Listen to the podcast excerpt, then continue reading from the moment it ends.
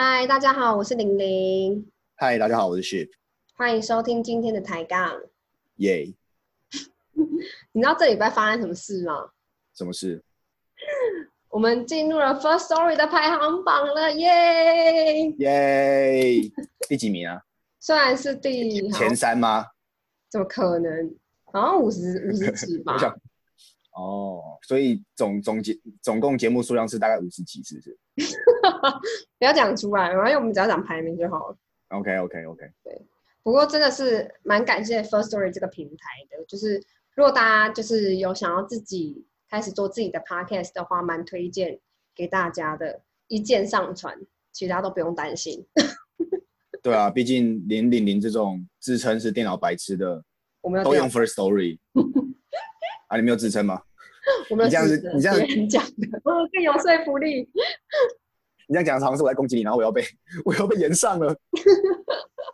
我蛮推荐给大家，而且他们还有发明一个功能，就是抖内系统，就是如果听众觉得你蛮喜欢这个 podcast，然后希望他继续做下去的话，你就可以抖内给你喜欢的 podcaster。真的，连你阿妈都会用的 podcast 平台。对，但我自己是没有开啊，因为我觉得我的节目还我还不好意思开抖内系统。还是要帮阿妈开，因为阿妈大家比较想，大家比较想听阿妈讲 podcast。谁的阿妈？谁的阿妈？阿妈讲古。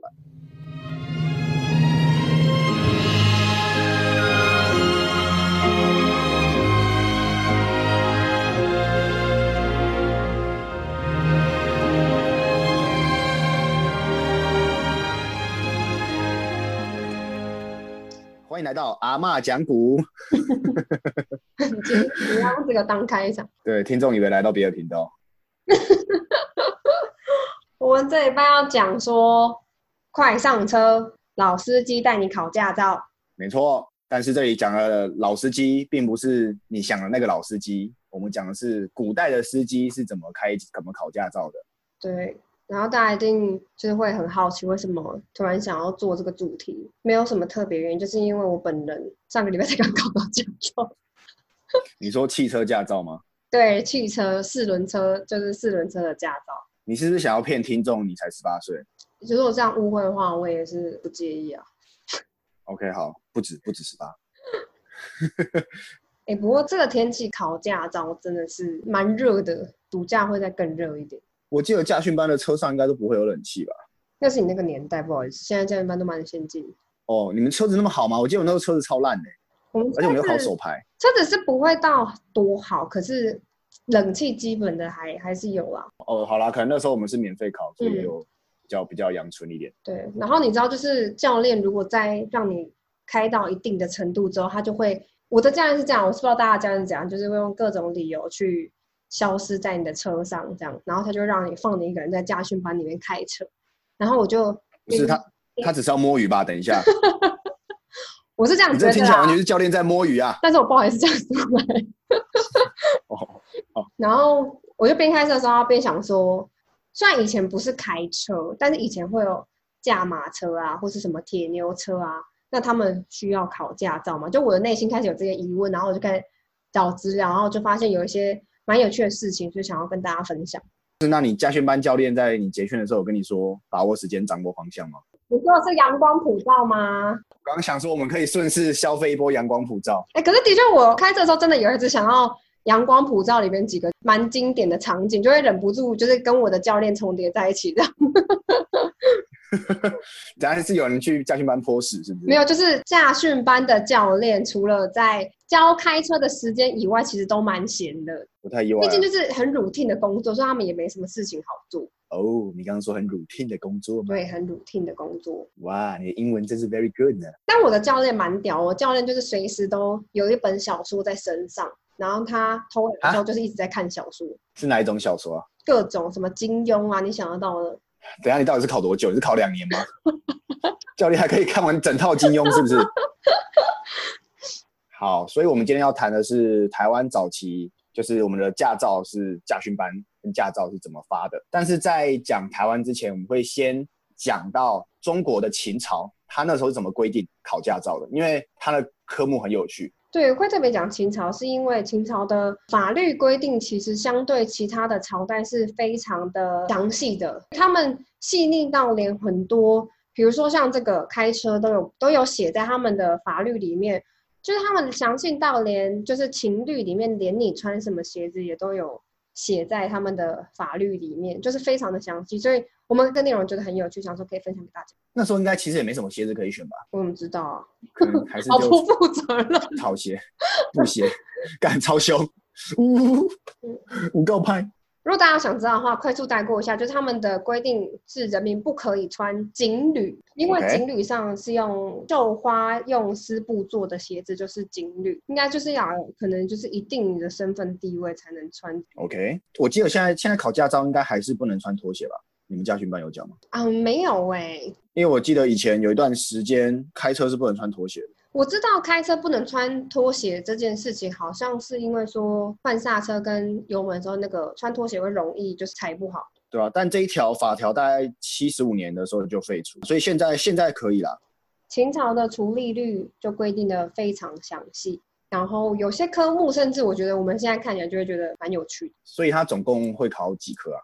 总共考了五科，五然后。有四次的机会。他们不像我们现代有钱，你就是狂考都没有关系。考四次，如果你都没有考过的话，不是只有取消资格这么简单，你还要被罚四年的劳改，徭役吗？对徭役，你要付四年的徭役。哇，你这样子考不过驾照还要被劳改，也太衰了吧？我觉得超恐超恐怖的哎、这个蛮好笑的，我觉得这个好好严格哦。对啊，你四年你四次没考过，你就要去被摇椅。对啊，还好我完全没这个问题，一次就考过了。你有一次就考过吗？有啊，我汽车汽车一次都考过，因为我们团体考。哦，好哦，那时候考那个考汽车，那时候压力很大。嗯，因为你说团体一起考没考过很明显嘛，对，没有过超丢脸，而且我们那个笔试成绩就直接出现在那个黑板上，真的假的？然后路考路考就大家轮流上去一起考，那压力真的很大哎、对啊、而且就是你知道，在那种地方，哇，下个礼假已经够少了，下礼拜还要被销假，然后去考驾照。你要不要大概跟大家讲一下你讲的那个下个礼拜是什么东西？因为大家不清楚。哦，好，因为那时候念警专嘛，然后因为你毕业出来要开警车，所以他们学校都会国家补助你去考驾照。然后我记得我那时候看到那个收据，他好像每个人是五千多块吧，因为像一般人考驾照大概要要多少？一万多吗？现在哦，我这一次付的学费大概是一万二左右。对啊，但是我们一那时候一个人就在五六千块，就付给家训班的但是是是国家补助，对，所以你可想而知那个品质不会太好，毕竟你知道一分钱嗯一分货。对，是对，然后那个家训班那边也会很想要你赶快拿到驾照，因为他们不想再多花人力，就是在教你，毕竟你们缴的钱就很少。对啊、所以那时候我印象还蛮深刻的，就是有那个同学他的路考真的是，哎，等下这个可以讲吗？讲到一半觉得不太妙。对，有个同，因为我们那时候考手牌，然后同学他真的是就是学的比较慢，所以他表现的真的很差，就是你真的完全不该把驾照发给他。但是当时我们的驾训班教练就是手把手的帮他打方向盘，帮他打打，哇，然后就让他考过了。所以大家 在路上看到警车，蛇形的话，对，可能还是要小心一点。那个就是同学 A。没有啦，同学 A 后来就我知道，就是他下单位之后，因为他的驾驶技术真的太烂，就是也没有人敢让他开车。恐怖到没有人敢让他开哦。对对对，还是还是被淘汰掉了。嗯，好，那我们可以继续讲回秦朝的科目了。对，所以那时候一次考就去考过，不然就是不要去考，不然你考不过要去劳改欸。对啊，而且四年呢。大家应该有很常在看一些古装剧，我自己最近看的好像是什么《甄嬛传》吗？哦，或是在早期，大家一定都知道《还珠格格》，很常看一些古装剧，就会发现里面很多人常在骑马，大家可能都会很习以为常，想说就是骑马，就古人的交通工具。而且你刚刚是不是讲说《还珠格格》啊？对啊，透露年纪耶。不过我跟你讲，《还珠格格》疯狂的重播，就是近几年好像也都还看得到电视台。哦，真的吗？嗯，它很常重播。真的是没东西可以播嘞。对，然后现在看都会觉得以前的剧情蛮荒谬，还记得大明湖畔的夏雨荷吗？以前的丫鬟现在都变成女一了。然后以前的容嬷嬷，现在我不知道，我不敢乱讲。容嬷嬷现在还好吗？不 不敢乱讲话。总之，在古装剧里面很常会出现马车，因为马车那个马车夫，大家通常不会太注意到他，他可能就是一个配角，然后也没什么存在感。古代的马车没有那么容易随随便便谁都可以来驾驶的，因为在古代马本来就是一个蛮珍贵的资源，一般老百姓其实没有办法负担得起马车。不要说马车，连牛车，有些老百姓都以前啦，以前的古代社会，同一批牛，有时候大家都会借来借去。就是谁家的田有需要用牛车的时候，然后就会跟 A 家借这样。对，而且其实马车呢算是军用的装备，不是全中国都产马，好像大部分都是在北方产马。总之，马车那时候大部分是骑兵在使用，所以你可以想象那时候其实驾马车有点像现在开战车一样。所以如果以前要开马车的话，它的要求跟标准其实非常高的，就是你要当那个驾车的人。并不是说你随随便便路上抓一个店小二来就可以去驾马车。对，就跟现在你开坦克，你也不会随便找一个路人去开一样，就不是所有人都会操纵这个东西啦。那时候总共要考五个科目，第一个科目叫做民和銮，我应该没有念错吧？民和銮，民就是民教的民。和是和平的和，銮是车銮的銮。嗯，我这句没有让你念的原因是因为我不怕你那个銮会念错。这句我不会剪进去。你们你们想念什么？这个我会，我跟你讲，第三个科目我才不会念。哦。好，我们等下就来念看第三个科目怎么念。明和銮的顾名思义就是，就是跟声音有关。现在车子上都会装备有汽车喇叭，那。以前的马车上也有，只是它不是喇叭，它是一个铃铛，然后它会挂在马的脖子上。它的用意跟现在的汽车是要提醒行人或是附近车辆，又有点不太一样。它的鸣和銮就是要马在走路的时候，身体会连带震动。大部分听到古装剧就是会讲咔啦咔啦咔啦，呃，马蹄声而已。但其实那个年代的时候，他们会要挂铃铛。它的铃铛是要要求马的咔啦咔那个步调要平稳，这样子铃铛就会有一定的节奏感，就会当当当，不会很杂乱，让人听了就是哦。所以可能是你考试的时候，它就要咔啦咔啦叮，咔啦咔啦叮，咔啦 咔啦叮，这样 就是有种 b box 的感觉就要出现。你能想象我现在如果在驾训班开车，然后就规定每五秒就要按一次喇叭吗？这个还蛮好笑的，而且它有就是你的铃铛声音出来要悦耳，不能太吵。怎样叫做悦耳啊？我觉得铃铛要是一阵很吵，哎，可能就我刚刚那样啊，卡拉卡拉叮，卡拉卡拉叮。哇，那可以练到这样，真的很强哎！我觉得他现在有点像那个 Go Go 肉，Go Go 其实本来是静音的，他为了要配合呃现代人的用机车习惯，你习惯，比如说你发动的时候就要听到引擎声，他就制造出很多音效，让你知道说哦，你现在引擎发动了。对，我觉得这真的需要啦，不然那时候回屏东，哇，路上骑 Go Go 的阿贝很恐怖呢，根本是忍者。怎么说？就是他们骑车原本都横冲直撞，但是原本有那个引擎的声音还好，但是你骑 GoGo 的声音就很小声。你说至少你可以预感到他要接近你，是不是？对，你就是前面人行道突然一个阿伯这样子骑 GoGo 这样冲出来，哇靠，吓死！好像对，吓死人。那真的铃铛是有它的需要哎。对，第二个科目叫做逐水曲，那个逐水是追逐水那个逐水，那曲是曲线的曲。逐水曲就是你要沿着跟河流一样弯曲的道路行驶，就是有点像现在。你在考照的时候会考那个什么 S 型弯道，就是你要看那个车轮的位置，然后位置要很精准，就是不能掉到那个水沟里面。所以它有点像是 S 型弯道加直线七秒，拐弯的时候你的弯度要好看，然后要很华丽这样。什么叫做很？要有个仪式的感觉。好难哦。就是要帅吧？有个甩尾吗？还是什么之类的？对，所以你可以想象以前在转弯的时候，它的状况可能会是咔啦咔啦叮。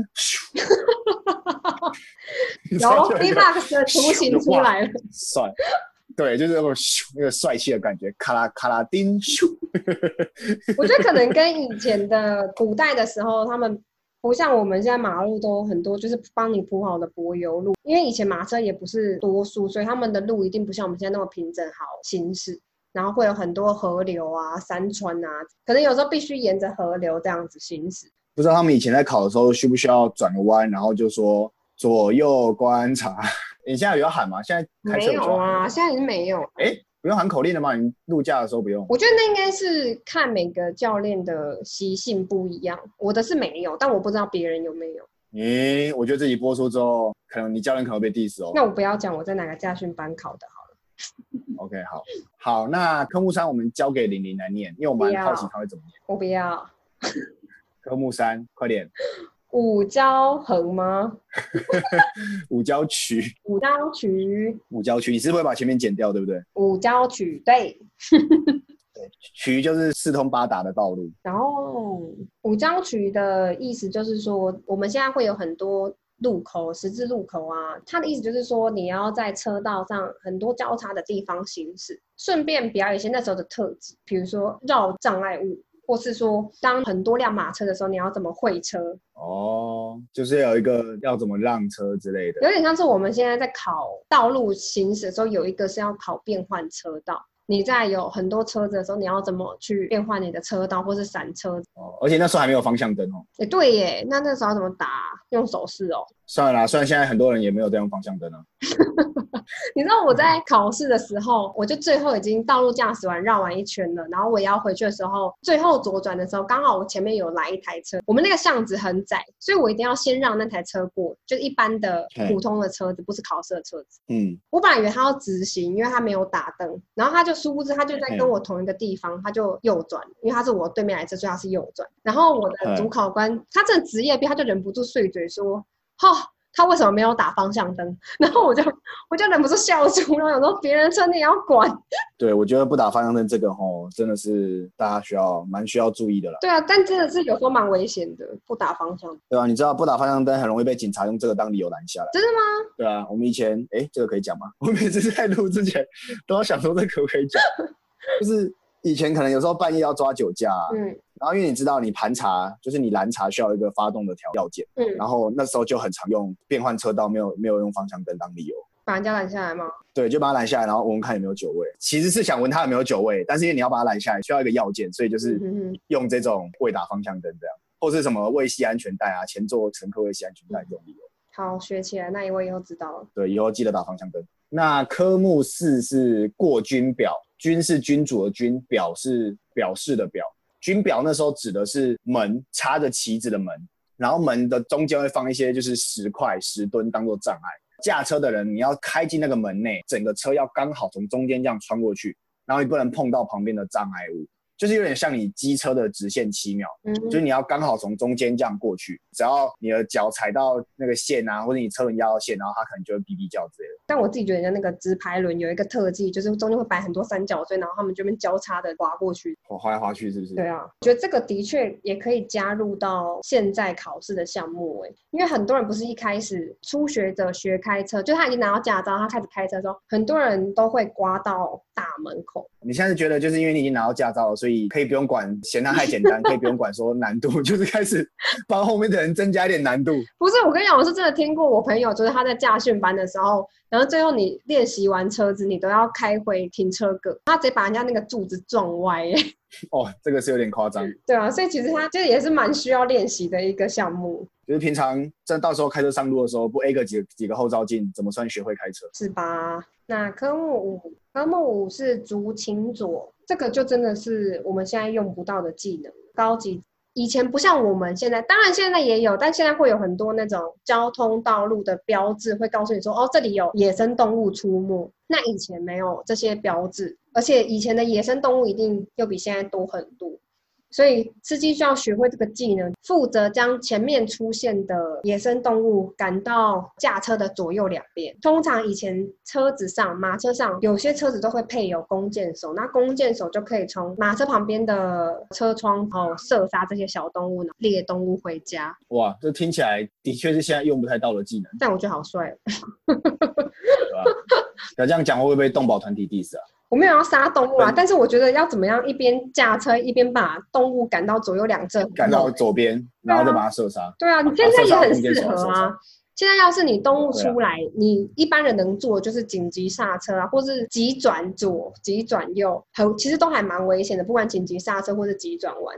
那如果大家学会一个技能，就是可以把 前面的野生动物赶到两赶到两侧的话，我觉得蛮实用。好像也是，因为以前考驾照，除了你跟你的车子要熟之外，你还跟你的马要熟，所以你的体力就不能太差。像我们现在当然不会，你考驾照不会要求你的体力。以前你在骑马的时候，你就会需要就是要求你的体力。那如果等你在你生在古代的话，你会想要去挑战看看如何考驾照吗？不要，为什么？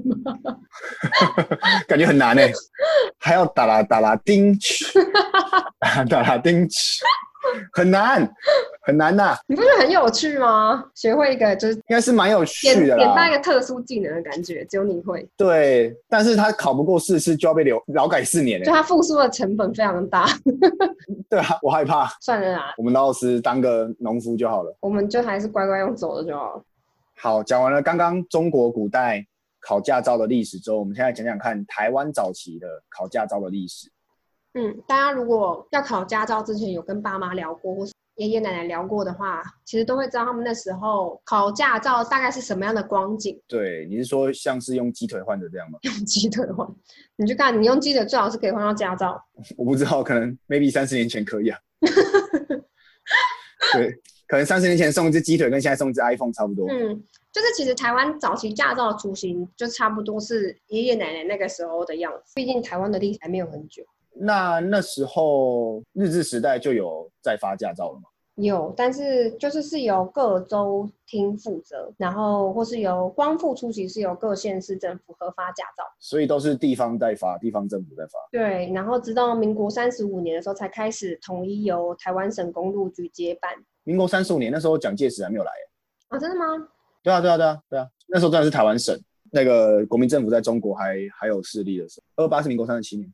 哦，那我们算是很早开始就有驾照的这个管理制度，真的，因为是从日治时代流传下来的。哦，也是。台湾早期考驾照是没有像现在。不小心开到旁边的黑管，它就会大叫，因为没有科学仪器，所以大部分都是沿着指定道路驾驶啦。然后主考官就会的权力很大，他会判断你是否通过他的标准。哇，闻直接闻到黑香的味道，难怪可以用鸡腿换。你买一个便当，你就得到驾照，给主考官。真的，主考官全家鸡腿吃不完。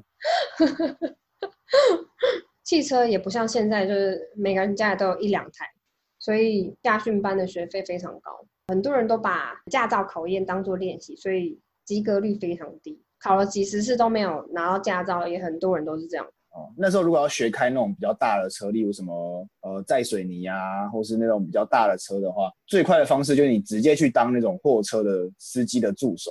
嗯，也就是一边跟着司机，然后一边学学驾驶，有点像是学徒的概念嘛。前当学徒有时候会当到两三年。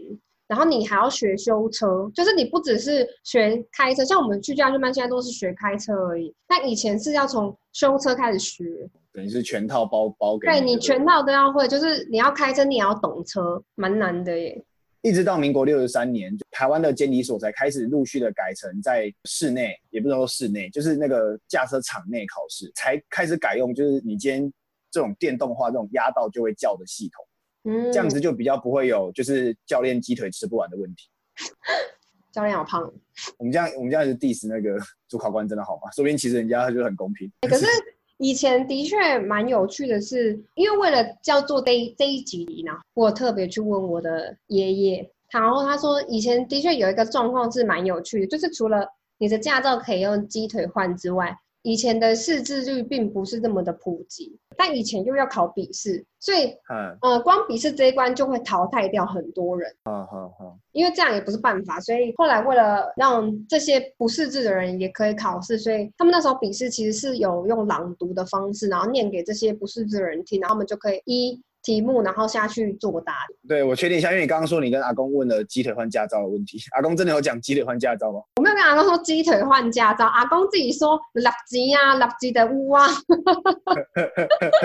同样同样意思，同样意思。我让你买一张驾照，这样其实我蛮好奇，他你刚说朗读，那时候他是念国语还是台语？有可能是台语吧，早期。因为如果对啊，但是如果因为刚好六十几年就考不过白色恐怖啊。那如果那时候搞不好就没有那个，不说那时候不是有那个说国语运动吗？日日日日时期，日日时期哦，黄明化运动是黄明化运动啊，可能讲是国语家庭。哎，好问题，回去问阿公，那个是讲国语还是讲台语？阿公识字啊，他没有接受那个朗读班啊，因为现在识字率都蛮普及的。其实我也还蛮好奇，现在不知道台湾的公路局还有没有这个服务？我才没有啦，一百块才没有。好，怎样？那你要去问吗？我等下打电话去问。好，大家都知道，就是我们车子有分左驾跟右驾。那左驾就是你坐在位置上与车头同方向的驾驶坐在左边，叫左驾。那相反过来，如果你驾驶坐在右边的话，就叫右驾。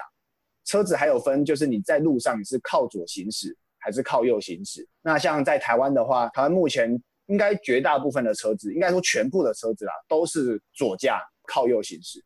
那这次实习的时候，其实是右驾，然后靠左行驶。嗯，比较多人接受的说法是因为武士刀都摆在左侧，所以如果大家都靠右行驶的话，就会一打架。所以日本大家都习惯都靠左行驶，所以汽车也是。对，然后那时候因为是日习，所以引进的也是日本的规定。但台湾光复以后，就接受很多日本投降留下来的各种车辆，所以几乎都是右驾车辆。但是由于当时百废待举，所以一时三刻，因为你也不可能全部就是直接把这些车全部都报废，所以国民政府就允许这些车用到自然淘汰为止。不过他们也有因为这个状况，因为如果都是左右驾都在路上的话，会太混乱。所以他们也是有规定的一些法规，然后加速这些车辆淘汰的速度。所以那个时候也是向靠右行驶了吗？还是还没？那时候就改为就是现在这个状况，就全部都是靠右行驶。OK。就但是左右驾都有。对，但台湾从日治时代结束之后，进入国民政府的统治时期，那时候我们就把国民政府就把它的道路的规范改成车子要靠右行驶。但是因为我们在光日本政府离开的时候，我们接收了很多他们投降留下来的车辆。那那时候因为它的物资也很匮乏，所以也不太可能就车辆就不用。所以说基本上那时候国民政府是允许让这些车，它就是你用到你车子坏掉，自然淘汰这样。对，但是那时候会有一段时一段时间，它是虽然说我们是靠右行驶，但是你左驾右驾的车子都有。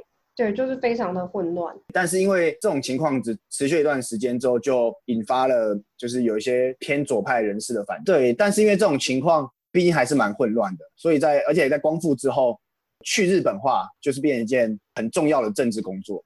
那那时候右驾车它会变成你知道这个工作的标靶，就是说你今天开右驾车就是有点帝国主义，就日本帝国主义遗毒的感觉，好严重。然后。对，就是给你戴那个帝国主义遗毒的帽子，开右驾车就是汉奸之类的。在美国的，就是进来调解之下，就台湾全部就是统一改成靠右行驶，然后左驾规格。之后的进口车也都是左驾。然后因为已经没有办法，就是政府已经规定不能再进口右驾车了，所以这些车子的零件啊，什么维修成本就会变得比较高，然后大家就会陆陆续续被淘汰掉。但很有趣的是，在呃民国五六十年代那个时候，然后我小时候的时候蛮常看到，现在已经越来越少了。就是那种三轮的拼装车，你有看过吗？你说自己手动 DIY 用零件自己拼起来的那种？对对对，我小时候蛮常看到的，就拿来装货啊。然后那个时候那么多拼装车，是因为台湾还没有建立很完整的车辆制造业，外国的货车也因为外汇短缺，然后管制进口。那时候的贸易商就开始用这些日本报废的车辆，然后以废铁的名义进口后，再到农渔村组装，变成拼装车。对，但是因为你知道拼装车它毕竟没有统一的规格，所以安全上可能会有一些疑虑。嗯，所以之后就是因为车祸啊，就是越来越多，才让政府逐渐注意到这件事情。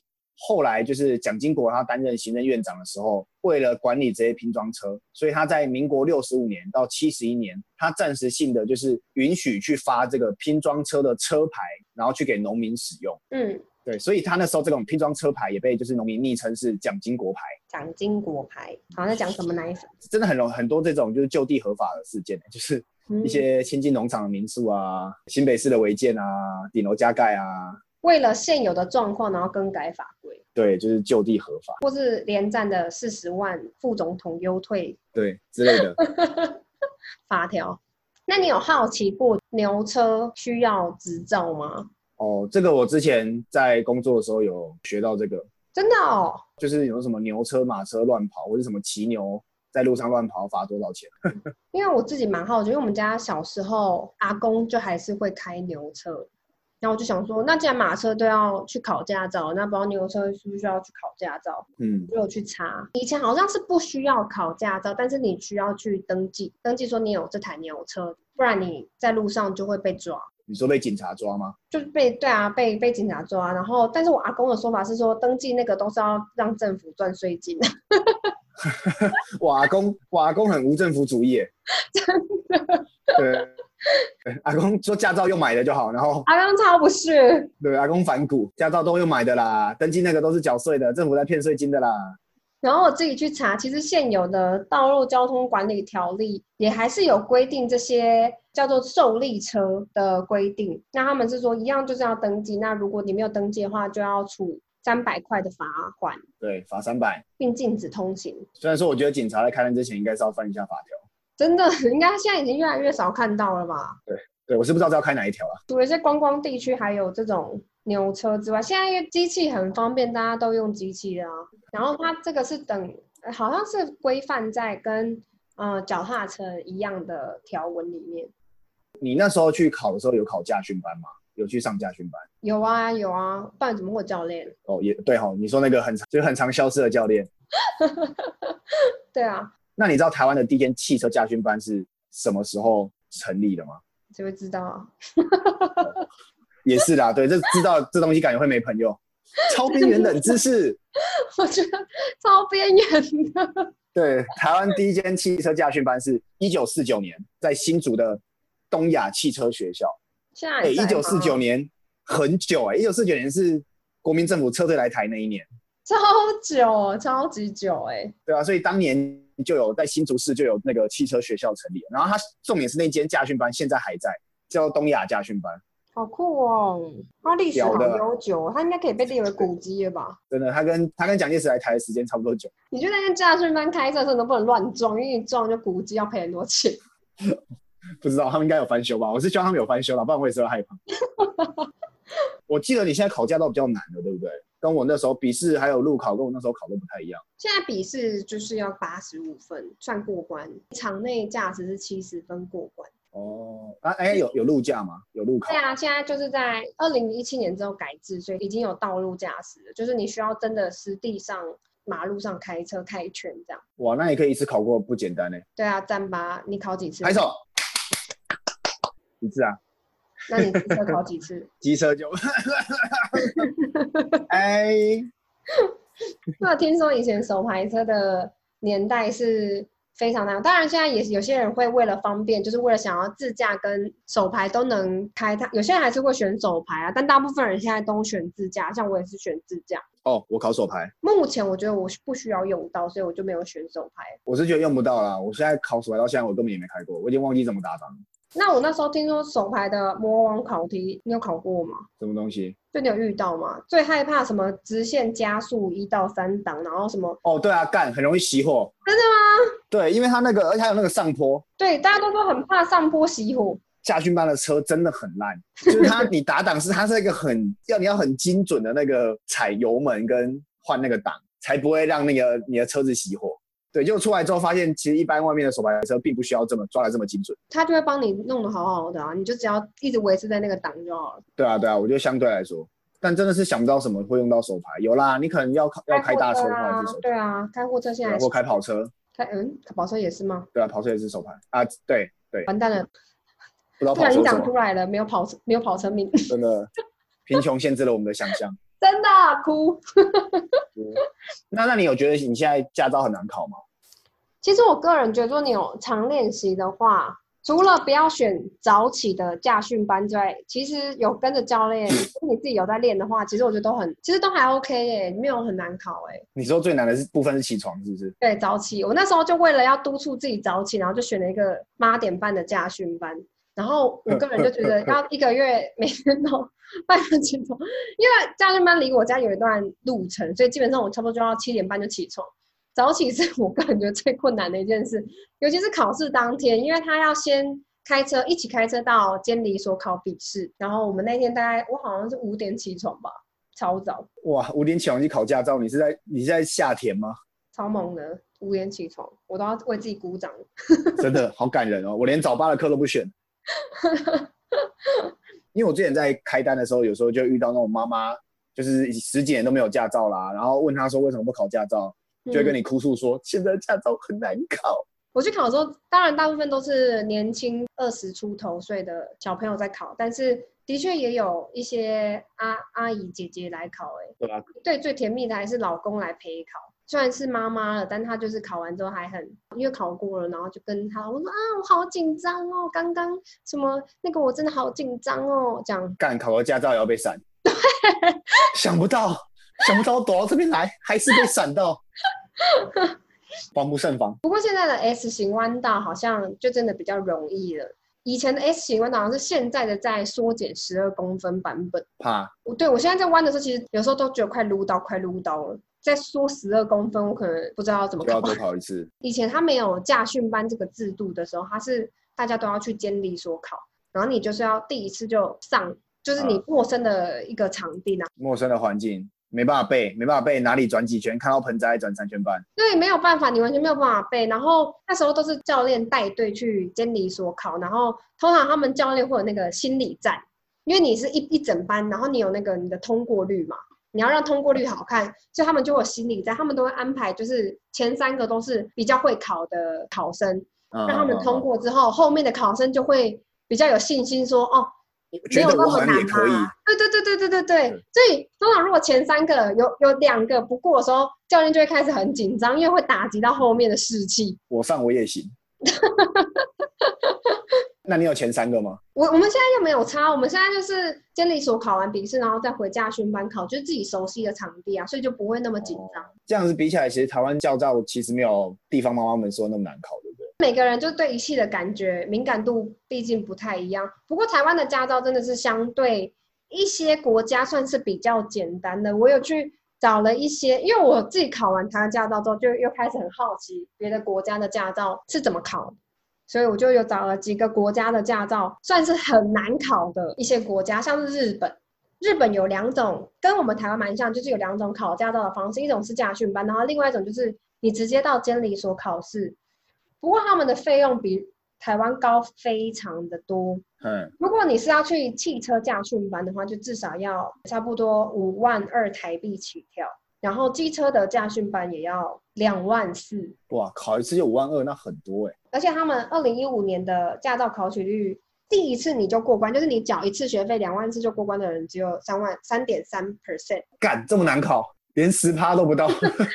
就我想大部分人都知道，等下缴到十万块以上才能考到驾照嘛，也太也太贵了吧？这个很难考哎，难怪他们大家都坐地铁，因为他们可能地铁也很方便，所以大家就不想考驾照。对啊。然后有一个原因，可能真的是驾照真的太难考了，大家就开始搭改搭地铁。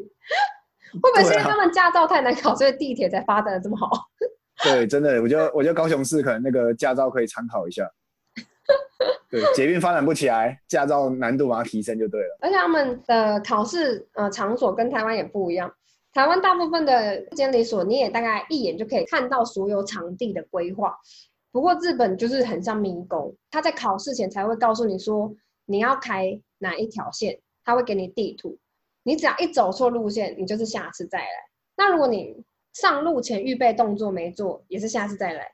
包括你服装不符合规定，也都是下次再来。你只要穿错衣服，你的五万块就你就丢到水里。对，所以你不能穿锦绿。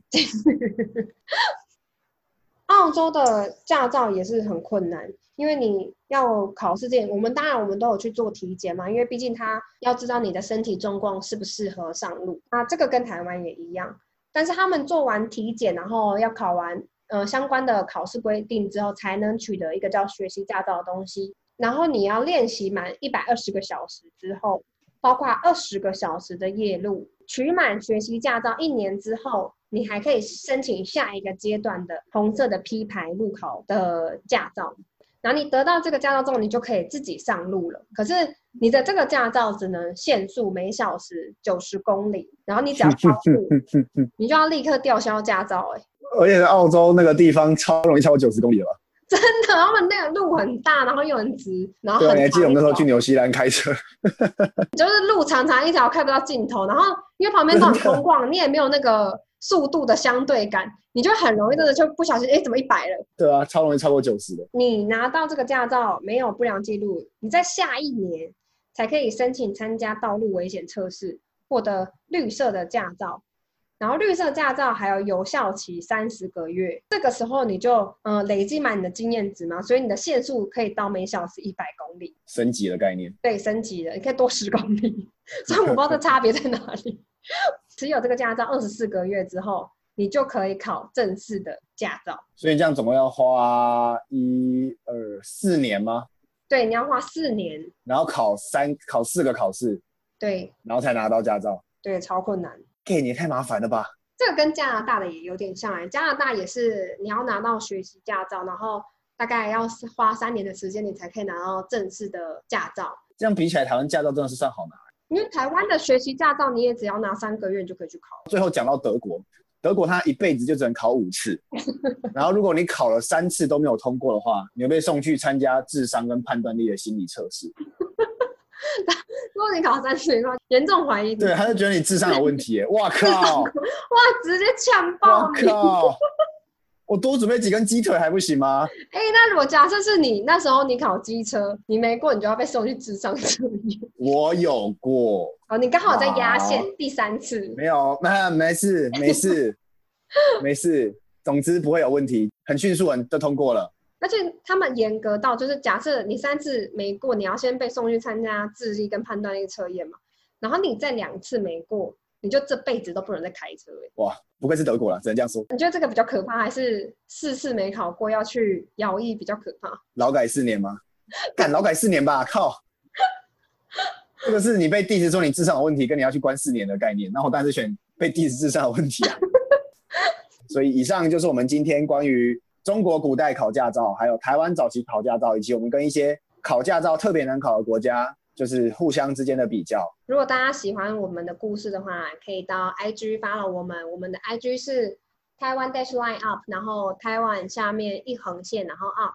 然后如果有任何问题的话，也都欢迎寄信到 contact 一点，然后 Taiwan up gmail.com 联络我们。